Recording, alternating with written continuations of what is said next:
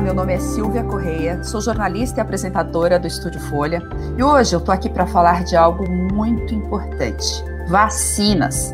Como parte da série Resposta Imune, a gente vai destacar a importância da imunização para proteger a sua saúde e a de toda a comunidade. Neste episódio de hoje, uma parceria do Estúdio Folha e da GSK, o assunto é a queda na cobertura vacinal e o risco de doenças imunopreveníveis já controladas voltarem a ser um problema para adultos e crianças. Cobertura vacinal. É assim que os especialistas chamam o percentual de uma população alvo imunizada, ou seja, a quantidade de pessoas que deveriam tomar uma determinada vacina e que de fato a receberam. Para que os imunizantes ajudem na proteção da população, a maioria absoluta das vacinas necessita que essa cobertura vacinal seja de no mínimo 90%. A eliminação da poliomielite no Brasil é um bom exemplo disso. A polio é uma doença contagiosa, aguda, causada por um vírus que pode infectar tanto crianças como adultos e, em casos graves, causar paralisias musculares, problemas neurológicos para o resto da vida.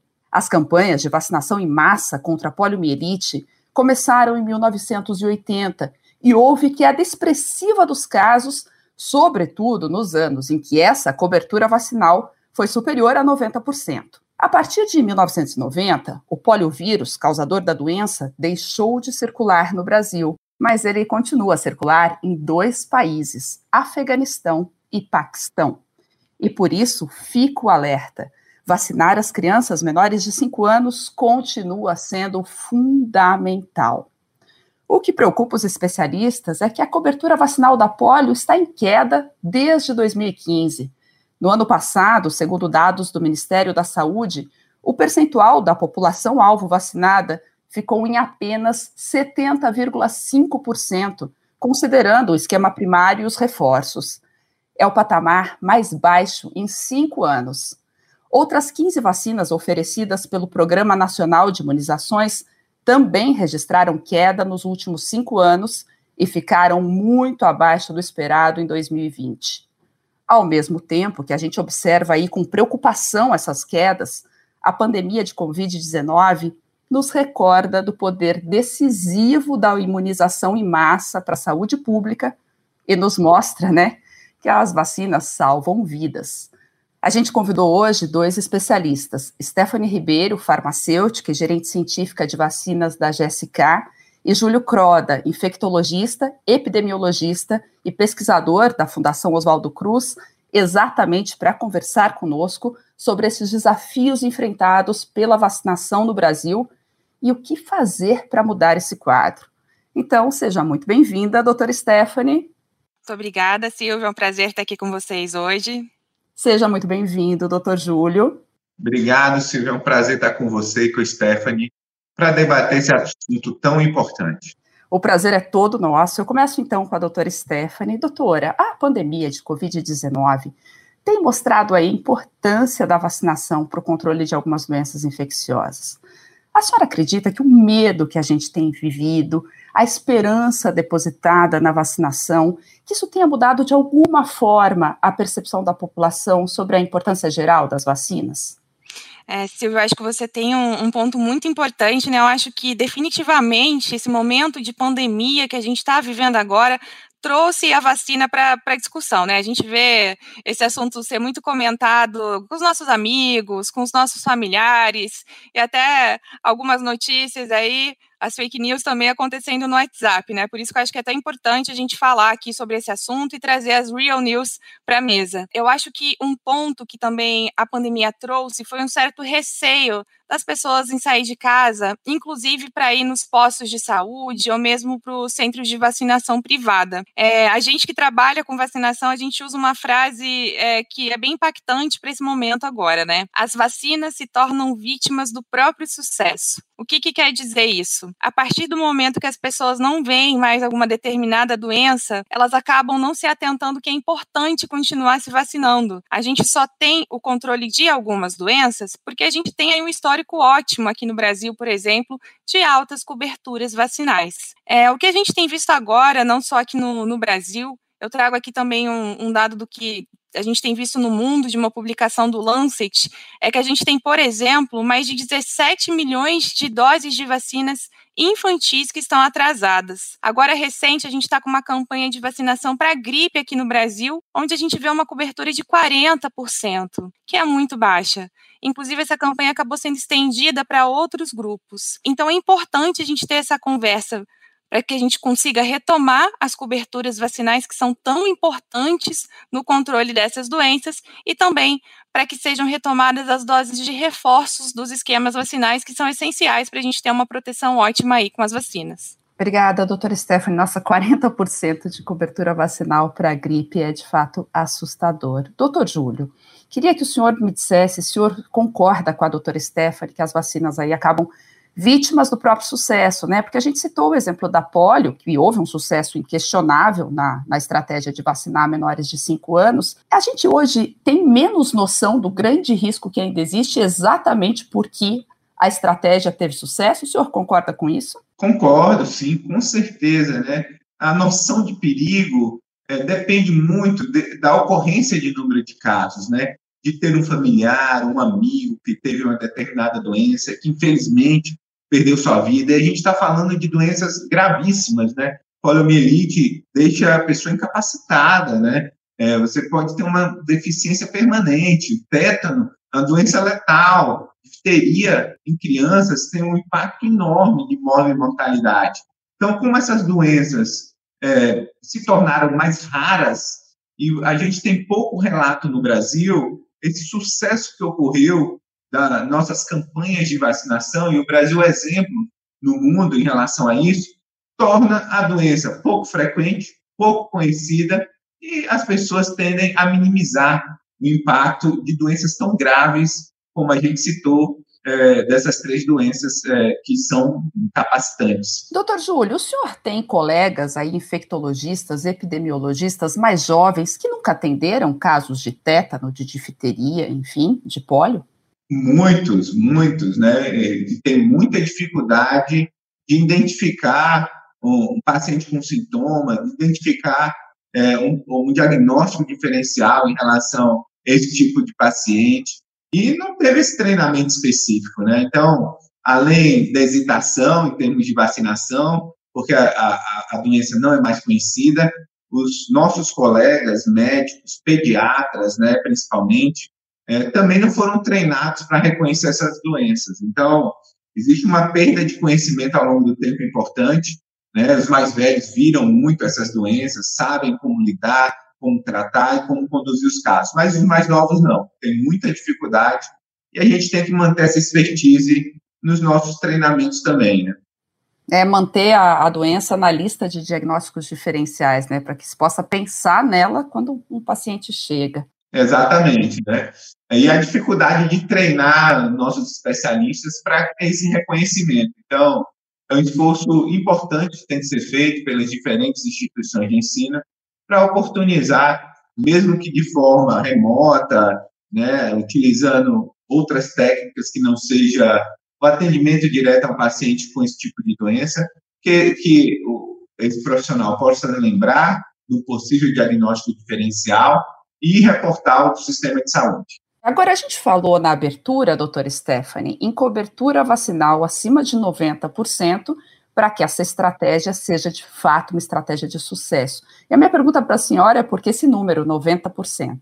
É, eu acho que é um ponto também super interessante esse sobre as coberturas vacinais, né? Por que, que elas existem? Então, acho que é interessante primeiro a gente pontuar que a cobertura vacinal vai depender da população-alvo, por exemplo, crianças, idosos, da estratégia que foi desenhada pelo governo para aquela vacina. Então, a gente tem uma variação aí, dependendo de qual vacina a gente está falando. Um exemplo que eu acho que é bom a gente comentar é em relação à vacinação da gestante com a vacina DTPA, que é para a proteção da difteria, tétano e coqueluche. No caso dessa vacina, a meta para vacinação é de 100%, porque o objetivo dela é proteger a gestante, mas também o recém-nascido que vai chegar já com anticorpos maternos. A importância que a gente tem de atingir essas coberturas é evitar que existam bolsões de pessoas vulneráveis. O que, que significa isso?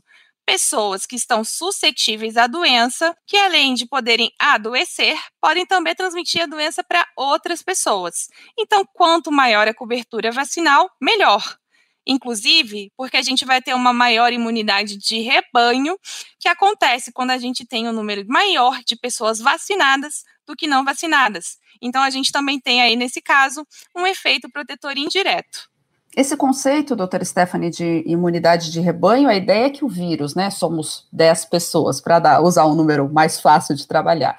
Se nove forem vacinadas, o vírus acaba não tendo como é, circular entre essa população. A ideia é essa, né? Exatamente, a gente fechando as portas aí para a entrada no vírus da comunidade. Joia. Agora, doutor Júlio, o senhor consegue nos diferenciar a vacinação, como ela está acontecendo agora, contra a Covid-19, do calendário de rotina do Programa Nacional de Imunização? Sim, eu acho que é importante né, a gente entender que esse é um momento único na história mundial e do Brasil também, né?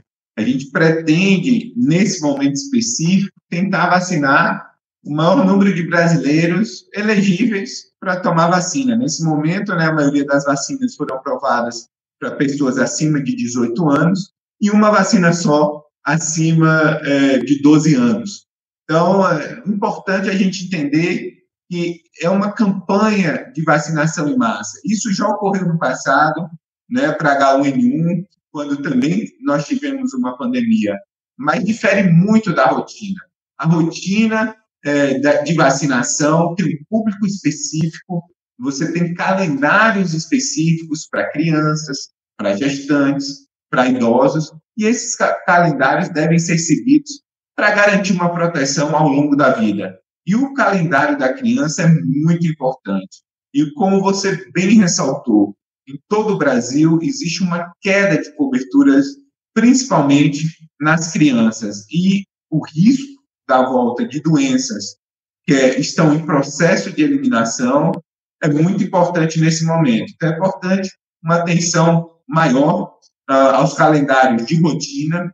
A gente sabe que a pandemia impactou é, na busca do paciente ao serviço de saúde e se faz cada vez mais necessário que os profissionais de saúde, serviços de atenção primária, façam a busca ativa é, dessas crianças, das pessoas elegíveis e complete seu calendário vacinal. Doutor Júlio, dentro desses calendários tem doses de reforço também, né? Para crianças e tem doses de reforço para adultos, correto? Correto. Você tem diferentes vacinas, né?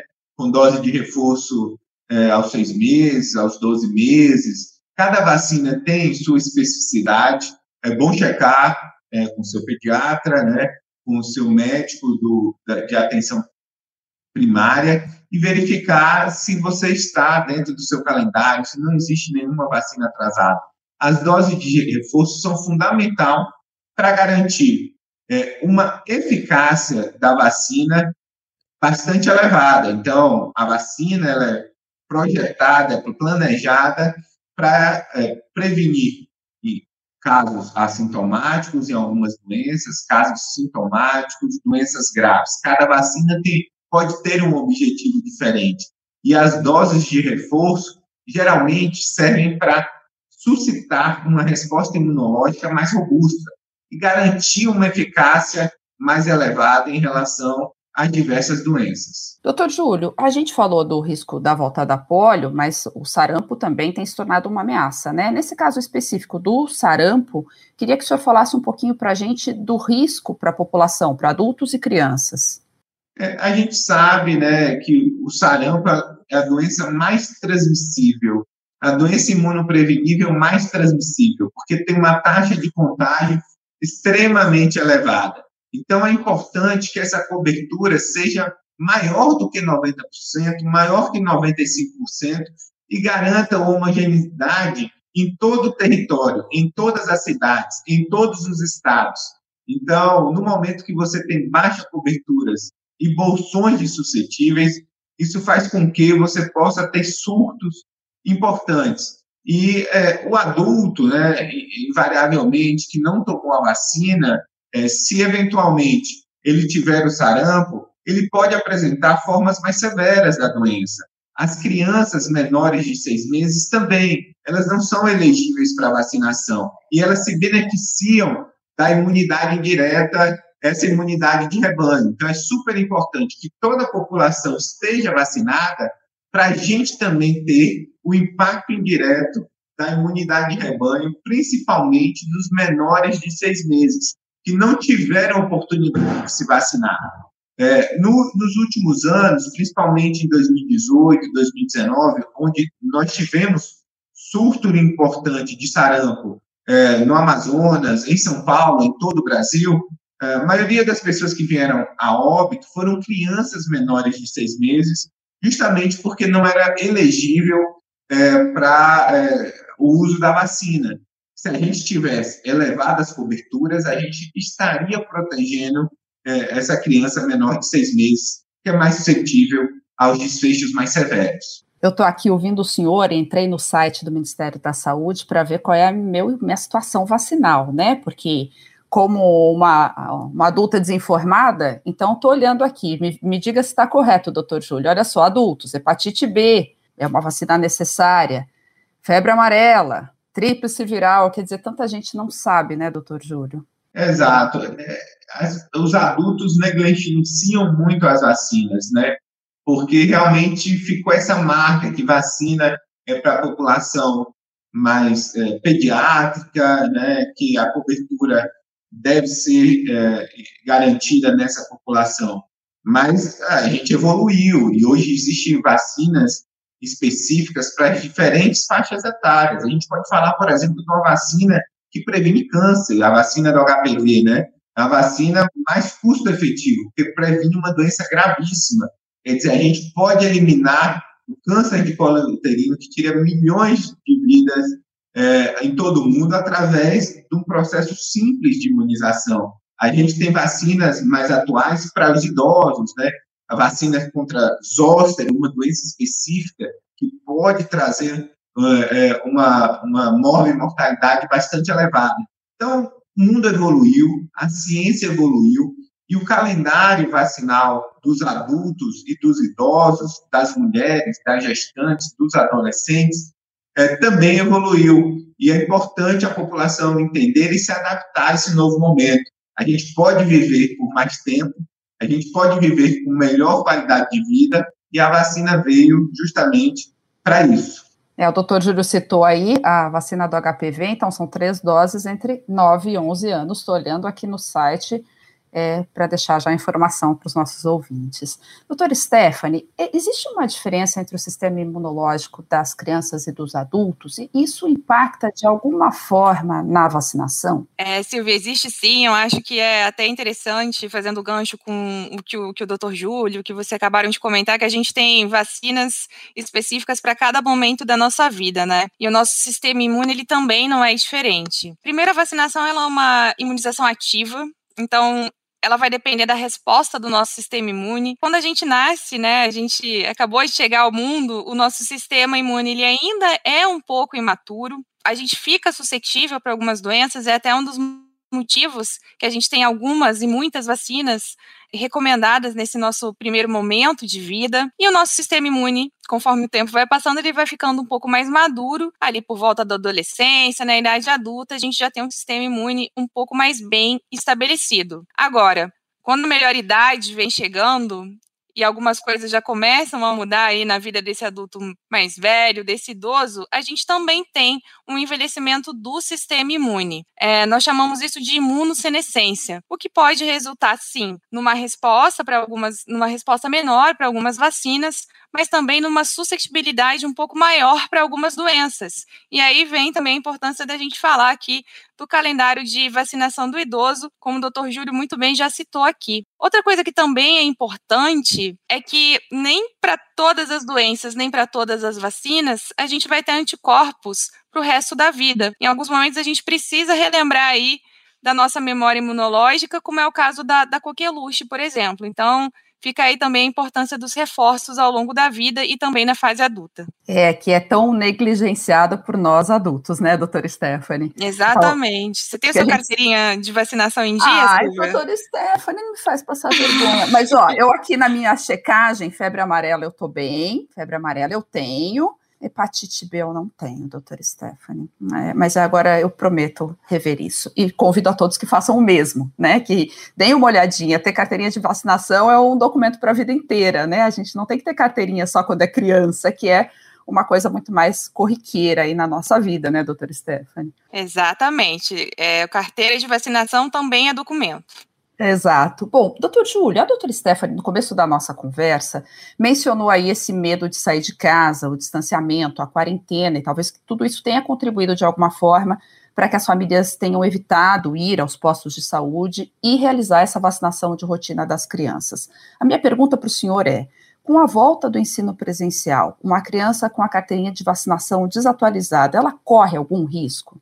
Corre sim, né? As doenças imunopreveníveis, né? Muitas delas, por exemplo, o sarampo, que a gente comentou aqui, elas é, são transmitidas pelo ar, né? Então, eventualmente, a criança pode adquirir uma doença imunoprevenível nos ambientes a partir do contato com mais crianças. A gente sabe, por exemplo, que em surtos de influenza no passado, fechamento de escolas foi super importante inclusive para evitar óbitos em idosos, porque é, a criança transmite mais o vírus da influenza. Então, é, esses ambientes, eles são propícios para a transmissão, quanto menor é a criança, né, me, é, menos medidas é, protetivas de higienização, é, ela tem, a adesão é menor a essas medidas, e, portanto, é, a gente tem que, nesse momento de volta às aulas, é, cada pai, cada mãe tem que pegar o cartão vacinal do seu filho,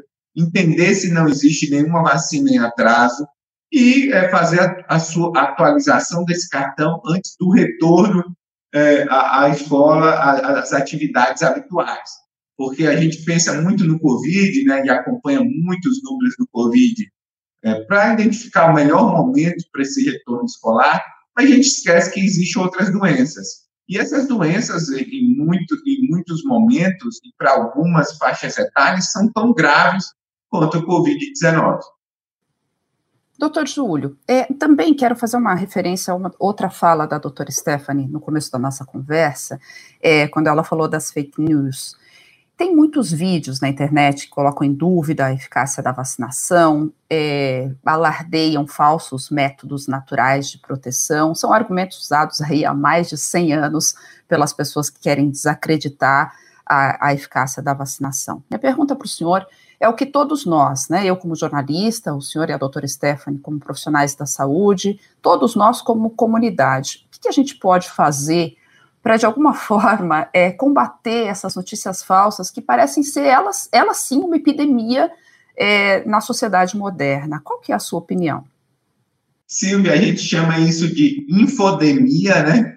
É, no Covid ficou evidente isso, mas a gente sofre com essa infodemia, uma, essas informações não verdadeiras, a disseminação de fake news. O conselho que a gente pode dar para todo mundo, né, que se atualiza através né, das redes sociais, é que cheque a informação antes de compartilhar, que cheque com um profissional de saúde, que cheque em sites é, de checagem de fake news. Existe uma série de sites hoje disponíveis e não compartilhe é, nenhuma mensagem, nenhuma informação que você tenha certeza que é, não seja real.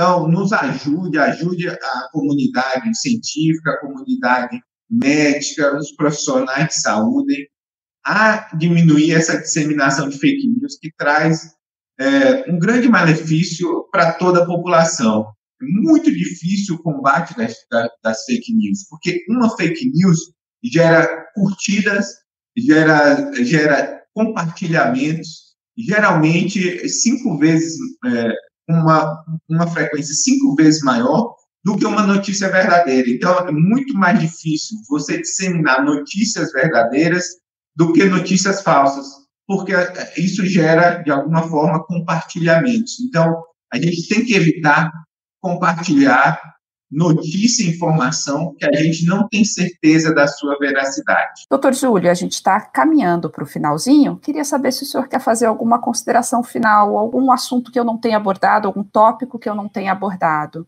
Eu acho que talvez seja interessante, né, entender que o, o Brasil, né, é um, um país que oferta mais de 30 vacinas gratuitamente. Então, dos maiores programas de imunização do mundo.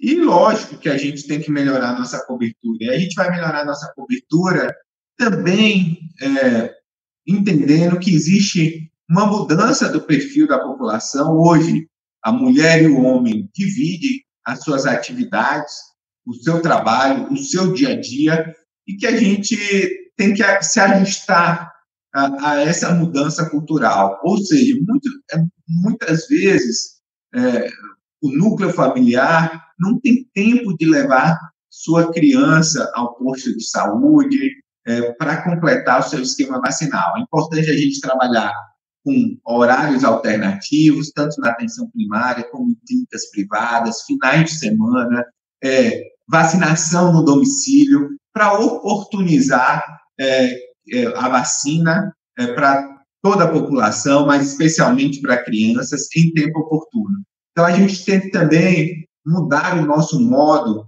de vacinar, porque os tempos evoluíram, as atividades de homens e mulheres se equilibraram, a distância até o trabalho é muito longa e o tempo dedicado uh, à saúde da criança diminuiu. Então, a gente tem que, de alguma forma, entender essa mudança complexa que aconteceu na nossa sociedade e uh, proporcionar adaptações que garantam uma boa cobertura vacinal em toda a população. Obrigada, doutor Júlio. Doutora Stephanie, queria saber se a senhora quer fazer algum adendo sobre esse combate necessário às notícias falsas. É, queria só adicionar que a gente tem um canal do próprio Ministério da Saúde chamado Saúde Sem Fake News, que justamente serve para a população fazer a checagem em relação a se a notícia é verdadeira ou falsa. Então, acho que é uma, um canal de utilidade pública muito bom. A senhora quer fazer algum adendo sobre esse tema tão importante aí, que é a vacinação, que o doutor Júlio acabou de ponderar, né, a necessidade da gente mudar a nossa forma de ver a vacinação, mudar as nossas rotinas, encaixar isso nas nossas rotinas domésticas? Sim, com certeza. Eu acho que o primeiro ponto é a gente relembrar que vacinação é para a vida inteira e é para todas as faixas etárias e que nós temos que colocar isso como uma prioridade, sim, na nossa rotina. Vale a pena levar a carteira de vacinação para o pediatra, para o seu médico de, de, confiança e fazer a atualização, porque, como você muito bem pontuou no começo, Silvia, vacinação salva vidas e vacinação é uma responsabilidade coletiva. Pois é, eu acho que as vacinas, né, doutor Júlio, doutor Stephanie, elas são, acima de tudo, uma grande conquista da ciência, da humanidade, a cada minuto aí quatro vidas são salvas no mundo inteiro pela vacinação. Eu espero sinceramente que a nossa conversa tenha deixado claro que a vacinação é sem dúvida uma das melhores formas de evitar muitas doenças graves que matam, outras que deixam sequelas para o resto da vida. É uma forma de prevenir doenças, está acessível a todos os brasileiros pelo Programa Nacional de Imunizações, independente então da sua idade, fique atento aí ao calendário de vacinação porque ele prevê, como a gente conversou aqui, inclusive doses de reforço. O Ministério da Saúde tem ali no site portalarquivos.saude.gov.br barra campanhas barra PNI, de Programa Nacional de Imunizações. Todas as informações eu entrei aqui durante a nossa conversa. Você encontra o calendário de vacinação, pode até baixar um aplicativo no seu smartphone que vai gerenciar a sua carteirinha de vacinação. Então, lembre-se, a vacina pode salvar a sua vida, a vida de uma pessoa que você ama. Eu agradeço a presença dos nossos dois convidados, doutora Stephanie Ribeiro, ela que é farmacêutica, gerente científica de vacinas da GSK, o doutor Júlio Croda, epidemiologista e pesquisador da Fundação Oswaldo Cruz, além de médico infectologista, e agradeço muito a GSK. Até o próximo episódio. Tchau!